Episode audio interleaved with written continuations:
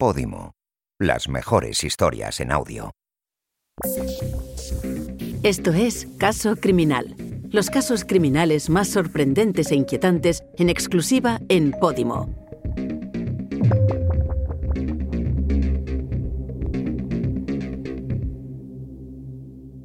Estás escuchando El caso Nevenka. Todos los datos recogidos en este podcast han sido publicados por medios de comunicación y en sentencias judiciales. Episodio 1. Pionera. El 26 de marzo de 2001, Nevenka Fernández se convirtió en la primera mujer que rompió el silencio contra el acoso sexual en España. La joven mantuvo una relación sentimental con el, por entonces, alcalde de Ponferrada, pero cuando decidió acabar con ella, empezaron los problemas. Él no aceptó el rechazo, y las buenas palabras se transformaron en persecuciones y amenazas. Sumida en una profunda depresión, se enfrentó a toda una corporación municipal y a una ciudad que le dio la espalda. Ismael Álvarez se convirtió en el primer político condenado por acoso sexual en España, pero, a pesar de ganar la batalla judicial, Nevenka Fernández perdió la social y se vio obligada a rehacer su vida fuera del país. Él, ya condenado, siguió paseándose triunfante por Ponferrada. La sociedad respaldó los comportamientos misóginos del alcalde, pero la valentía de Nevenka sirvió para que otras mujeres comenzaran a denunciar su situación. Lo que van a escuchar es el caso de Nevenka Fernández, la pionera del Me Too. La historia de la mujer que rompió el silencio contra el acoso sexual en España. Hay personas que, sin saberlo, han cambiado la manera de pensar de toda una sociedad. Ocurrió con Galileo cuando afirmó que la Tierra giraba alrededor del Sol y fue tachado de hereje. Ocurrió con la activista afroamericana Rosa Parks al negarse a ceder el asiento a un blanco. Y sucedió con Nevenka Fernández, quien por entonces ocupaba el cargo de concejal de Hacienda en el Ayuntamiento de Ponferrada, y cuya valentía sirvió para dar un gran paso en la lucha feminista. Todo comenzó en el Hotel Temple, en León, el 26 de marzo de 2001. Nevenka Fernández llevaba varios meses apartada de la política e iba a dimitir de su puesto como concejal. A la cita acudieron todos los periodistas de la ciudad que iban a conocer el porqué de la decisión. Había mucha curiosidad. Durante unos meses, falsos rumores apuntaban a que la joven estaba en proceso de desintoxicación de drogas y que había pasado a formar parte de una secta. Nada más lejos de la realidad, la concejal estaba sufriendo las consecuencias del acoso sexual de su jefe. Le costó mucho tomar aquella decisión, levantar la alfombra y destapar unos comportamientos misóginos que la sociedad no estaba dispuesta a replantearse. No lo está hoy en día, imagínate en el año 2001. Con la atención de todos los presentes en la sala, Nevenka comenzó a leer su discurso. No hacía falta un papel porque se lo sabía de memoria. Pero ella no quería dejar escapar ni un solo detalle. Con lágrimas en los ojos y la voz entrecortada, la joven sorprendió a todos diciendo, Hoy presento mi dimisión porque tengo dignidad. En la sala reinó un silencio absoluto. Nevenka continuó con su discurso y, para sorpresa de todos los presentes, explicó cómo durante los últimos meses Ismael Álvarez, alcalde del municipio, la había estado acosando sexualmente. Meses de desprecio, tocamientos y amenazas que la hicieron caer en la más profunda de las depresiones. Ese mismo día, junto a su abogado, decidió presentar la demanda contra Ismael Álvarez. No quería perder el tiempo y que el propio alcalde boicotease el acto y desmintiese los hechos. Desde ese momento, la joven pasó de ser una persona reconocida en su ciudad a ser portada nacional. Nevenka llegó al ayuntamiento dos años antes, en 1999, con 24 años y recién licenciada en empresariales. Había hecho un máster en Madrid y hasta entonces nunca se le había pasado por la cabeza dedicarse a la política. El culpable fue Carlos López, antiguo amigo de la familia y mano derecha de Ismael. En Ponferrada se estaban preparando las nuevas listas electorales y el Partido Popular buscaba a una mujer con estudios superiores, a poder ser joven y guapa, con el fin de atraer más votos. Así fue como Carlos e Ismael le ofrecieron entrar en las listas del partido.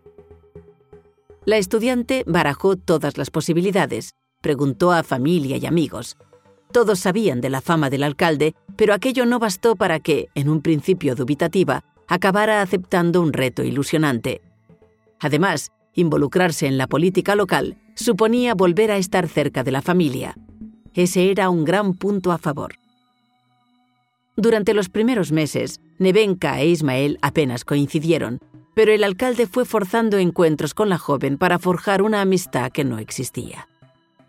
El escritor Juan José Millas relató en su libro Hay algo que no es como me dicen, la travesía de Nevenka durante esos meses, encuentros donde poco a poco el líder del partido se abrió personalmente, intentando entablar algo más que una relación laboral. Pero el trato recibido comenzó a incomodar a Nevenka y comprendió que no se la estaba valorando por su currículum, sino por su cuerpo. La concejala más guapa, o hacemos los mejores fichajes, eran la carta de presentación de Nevenka por parte de sus compañeros. Ponferrada es una ciudad de poco más de 60.000 habitantes donde prácticamente todos se conocen. Más allá de la alcaldía, Ismael Álvarez regentaba varios negocios de hostelería y ocio nocturno, prestaba favores y también se los cobraba. Era la persona más influyente de toda la ciudad y precisamente por sus negocios siempre le rodeó una fama de mujeriego. La revista Interview llegó a referirse a él como Ismael I emperador de Ponferrada. Verlo entonces rodeado de una inexperta concejala levantó los rumores en el municipio leonés que apuntaban a una relación entre Ismael y Nevenka y que le habría servido a la joven como puente para llegar a la política. Recuerda, España, año 2001. Ismael Álvarez había enviudado pocos meses antes y para levantar su ánimo, los compañeros decidieron comenzar a reunirse tras el trabajo. Unas reuniones que sirvieron al alcalde para seguir estrechando su relación con Nevenka. En una de esas noches con alcohol de por medio, ambos confesaron sus emociones. Fue entonces cuando comenzaron una relación sentimental. El resto de compañeros no tardó en conocer la noticia. Ismael Álvarez no paraba de halagar en público a Nevenka y las situaciones comenzaron a incomodarla. Por eso decidió no continuar con la relación, sin saber que aquello iba a suponer un antes y un después en su vida. A partir de entonces, los halagos se convirtieron en desaprobaciones y reproches que hundieron la moral de la joven Comentarios como tú no tienes ni puta idea o no vales para nada la fueron arrinconando poco a poco. Ismael Álvarez era el rey de Ponferrada, no estaba acostumbrado a las negativas y tampoco aceptó el rechazo de la concejala. Tal era su poder de intimidación dentro del consistorio que a raíz de la ruptura los compañeros evitaban cruzarse con Nevenka. La joven sobrellevó la situación hasta el día de la victoria del Partido Popular en las elecciones generales. Ese día lo cambió todo. El equipo se marchó a celebrarlo, pero Nevenka prefirió pasar la noche con su nueva pareja. Ismael entró en cólera y llamó a casa de los padres de Nevenka.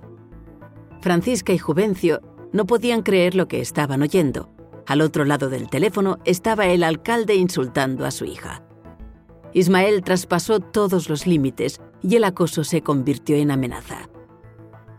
Eres una hija de puta y yo voy a ser más hijo de puta contigo, le dijo. Ante la gravedad de la situación, Nevenka decidió contar la verdad a su familia. Te van a hacer la vida imposible, hija. Sal de ahí, le advirtió la madre. Pero antes de dar el siguiente paso, Nevenka supo que iba a ser cesada y el motivo no era laboral. Tras varias reuniones, ambos acordaron seguir como si nada hubiera pasado. Nevenka confió en que todo siguiera igual, pero Ismael solo estaba ganando tiempo. Siguió forzando los encuentros íntimos y equívoco tras equívoco llegó incluso a engañar a la joven para acabar en un viaje de negocios los dos solos y en una habitación de hotel. Solo somos amigos, le dijo. Esa noche Ismael Álvarez entró en la habitación y se masturbó junto a Nevenka. Aquella mañana de 2001 en el Hotel Temple, cuando decidió contar la verdad ante los medios, la chica que se sentó junto a su abogado no era la misma Nevenka. era la sombra de una persona que tuvo que aguantar el acoso laboral, sexual y sentimental de su jefe. Nevenka llevaba varios meses refugiada en Madrid, donde los psicólogos le diagnosticaron trastorno de ansiedad y consideraron que debía denunciar la situación. Ahora quedaba la parte más difícil, demostrarlo ante el juez. Ninguna mujer lo había hecho hasta entonces. Nevenka acabó ganando la batalla legal, pero perdió la social en un juicio que pasó a la historia de España. Aunque, sin saberlo, su valentía sirvió para que otras mujeres comenzaran a alzar su voz en una sociedad misógina. El caso Nevenka es el de una mujer que no solo se enfrentó a su acosador, sino a un pueblo entero y a una sociedad que aún no entendía el no es no. Fue tratada como culpable y no como víctima, y, a pesar de ganar la querella, Nevenka se vio obligada a comenzar una nueva vida fuera de España. Algo habrá hecho para merecerlo, decían. Mientras, Ismael Álvarez, con una sentencia de acoso sexual, seguía paseando triunfante por Ponferrada.